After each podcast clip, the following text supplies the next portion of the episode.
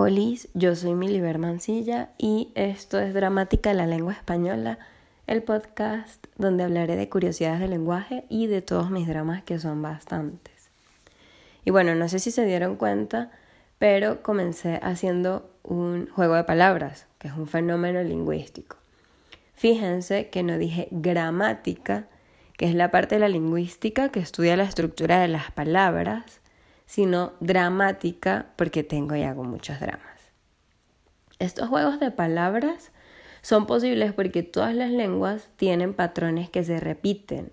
Es lo que llamamos nosotros economía del lenguaje. Tenemos una cantidad muy limitada de fonemas, de sonidos, que forman mm, patrones, unos patrones que son los morfemas.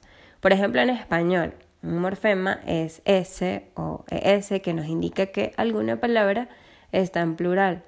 Por ejemplo, niño, tengo niño, bueno, realmente yo tengo una niña, porque tengo una hija. Es imaginaria, pero no importa. Entonces tengo niña en singular y si le agrego una S, tengo niñas, es decir, tengo varias, tengo un plural. O, o, sea, la S pluraliza algunas palabras. Digo algunas palabras porque hay palabras como crisis que terminan en S y pueden ser tanto plural como singular. Yo puedo decir la crisis o unas crisis o las crisis. Pero bueno, nosotros no vamos a hablar de eso en este momento porque hay demasiados temas.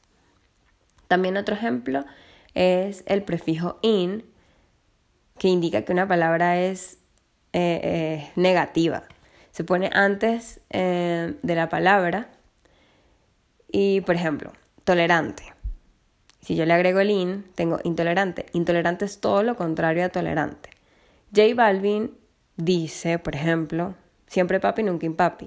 Y aunque nosotros sabemos que impapi no es una palabra quizás válida o quizás que no exista, o sea, es una palabra que no está en el diccionario, para no decir que es correcta, que es incorrecta, que, que existe o que no existe, porque bueno, si ya la dijo existe, pero no está en el diccionario, eh, nosotros entendimos perfectamente qué fue lo que él quiso decir. Lo que quiso decir es que siempre va a ser papi y nunca va a ser lo contrario a papi. Eh, esto pasó porque hubo una modelo chilena, creo, que estaba como en una entrevista y estaba contando que estaba pasando por un momento familiar delicado y dijo que ella siempre iba a ser fuerte, nunca infuerte. Entonces, obviamente nosotros entendemos qué quiso decir. Quiso decir que iba a ser fuerte, nunca débil, pero como que quizás no, no consiguió la palabra débil y lo que hizo fue usar ese prefijo de negación in y bueno, dijo infuerte. Pero bueno, esta mujer como que sí es débil, por lo menos en el léxico. Pero bueno, no, no. Son cosas que pueden pasar, supongo. Eh, igual se entendió lo que quiso decir. Y esto pasa porque eh, las lenguas funcionan como rompecabezas. Entonces las lenguas se van armando con patrones que se van repitiendo. También se pueden hacer juegos de palabras, eh, porque hay palabras que tienen varios significados, que, que es lo que nosotros llamamos polisemia. Pero bueno, de verdad que de esto vamos a hablar después. Entonces, tenemos fonemas, tenemos sonidos, los sonidos se juntan y forman morfemas y estos morfemas se juntan y forman palabras em, que tampoco son infinitas y las palabras forman enunciados que eh, estos sí son casi infinitos, no son infinitos pero casi. Bueno, esto en principio va a ser un canal de YouTube, yo iba a comenzar a ser youtuber pero bueno, por ahora no se podrá porque mi internet es sumamente lento, es muy fastidioso, sumamente horrible, es detestable, es miserable. Incluso hice un par de videos y desde hace más de una semana llevo intentando subir el primer video y no lo logré. O sea, desde hace casi 15 días. Así que decidí por los momentos solo hacer un podcast y no un video podcast. Realmente es una lástima porque yo soy hermosa, yo soy guapísima. Y sinceramente me siento mal por ustedes porque no van a poder verme y se debe sentir horrible. Pero bueno, paciencia, por los momentos vamos a hacer esto. Yo quería hacer esto en cuarentena. Quería aportar en cuarentena, pero em, yo soy lingüista. Así que primero, no sé salvar vidas. Segundo, y más importante, no tengo dinero, porque como ya les dije, soy lingüista. Así que mi manera de aportar va a ser haciendo esto. Aunque yo realmente lo que les voy a hablar no les va a servir para nada nunca en la vida, pero pienso que el conocimiento nunca estorba y para mí eso es suficiente. El lenguaje es la capacidad humana más interesante que existe, pero como, como capacidad sumamente compleja. Es como las relaciones. Las relaciones son muy interesantes, pero son muy complejas. Y normalmente una de las personas de la relación siempre tiene complejos y en mi caso siempre soy yo. Pero en fin, eso no quiere decir que las demás especies no se comuniquen, ni que la otra persona de la relación no tenga complejos. También utilizan sistemas de comunicación, pero esos sistemas de comunicación son muy limitados. Y quizás la otra persona simplemente no muestre los complejos. Las plantas, em, por ejemplo, emiten señales químicas que viajan en el aire para avisarle, avisarles a otras plantas que hay un peligro. Generalmente em, se trata de insectos depredadores. Y entonces estas plantas pueden producir anticipadamente químicos de defensa.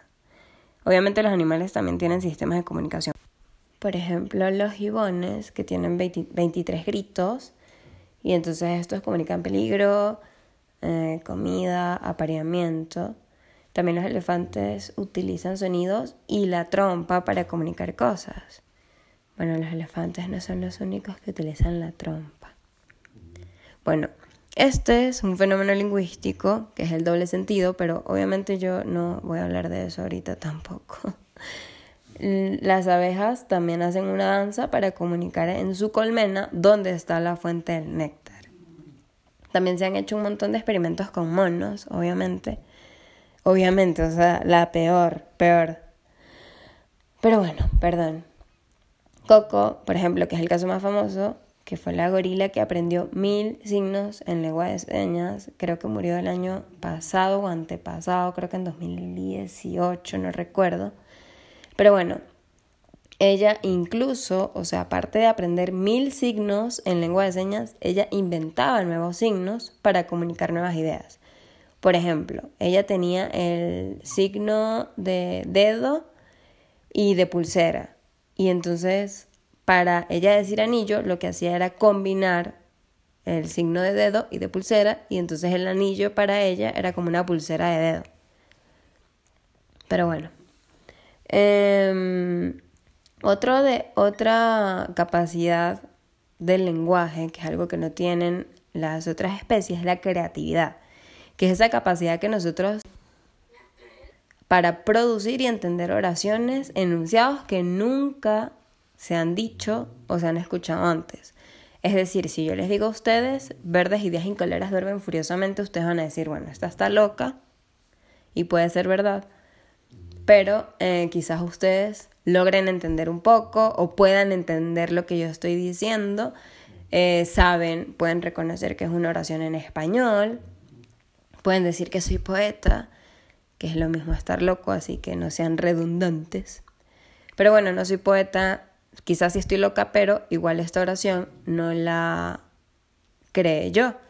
Esta oración la creó Chomsky, hablamos de Chomsky lingüista, aquí no hablamos de política, sino el Chomsky lingüista creó esta oración para explicar que hay oraciones que son gramaticales, pero quizás no son aceptables porque no se entienden. Porque en sociedad, pues quizás decimos verdes y en colores duermen furiosamente y es como que, ajá, ¿y esta qué le pasa? Pero bueno, em, nosotros eh, sabemos ya, que les acabo de decir, y bueno, y me imagino que ya lo sabían porque es algo que se sabe, que el lenguaje eh, es una capacidad que es única del ser humano y que es innata, o sea, nosotros nacemos con eso. Obviamente el lenguaje es como, como un chip que se... Eh, como que se activa en sociedad. O sea, si nosotros nunca estamos en una sociedad, nunca hablamos con personas, ese chip que tenemos no se va a activar nunca, así que nunca vamos a poder hablar. Pero bueno, nacemos con eso, es algo como natural. Y nosotros no estamos como que muy conscientes de eso y no tenemos por qué estarlo, porque el, el lenguaje es algo que se da y ya. O sea, nosotros no estamos hablando y estamos analizando las estructuras gramaticales de las lenguas. O sea, quizás los lingüistas lo hacemos, pero, o sea, una persona que no es estudiosa del lenguaje también puede hablar y eso no quiere decir que tenga que estar haciendo esos análisis, o sea, más bien es raro que se haga. Y bueno, eh, o sea, por lo menos a los bebés no se les enseña a hablar, ellos adquieren la lengua. O sea, uno no anda diciendo, mira, di mamá, mamá, mamá, la consonante nasal bilabial porque hay un cierre en la cavidad bucal que permite la salida de aire por medio de las fosas nasales, por eso es nasal, di mamá. Además, mamá es un sustantivo singular de género femenino, ¿sabes? O sea, por favor, mamá, o sea, uno no anda enseñando así a los niños. Quizás eso sucede cuando ya después, siendo mayores, aprendemos nuevas lenguas, pero ya tenemos una base que es nuestra lengua materna que por cierto no se llama materna porque sea la lengua que hable nuestra mamá.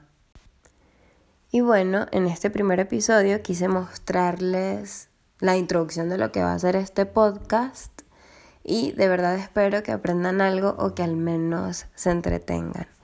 Síganme por favor en redes sociales, arroba milibermancilla en Twitter, donde hago juegos de palabras y a veces escribo mini clases hablando sobre estos temas arroba milibermancilla en Instagram, donde pongo fotos de mis perritas. y de mi hija no, porque no me gusta exponerla. Y bueno, recuerden que, como dijo Chomsky, hasta la persona más estúpida puede hablar, cosa que no hace el mono más inteligente. No.